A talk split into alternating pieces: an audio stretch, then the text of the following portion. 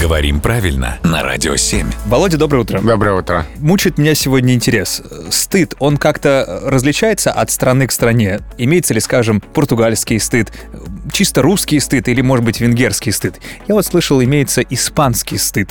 Я только испанский стыд тоже слышал. Не, Так. не знаю по поводу финского или португальского. Давай разберемся хотя бы с испанским тогда. А, но если совсем по-простому говорить, это когда ты что-то сделал нехорошее, а стыдно мне.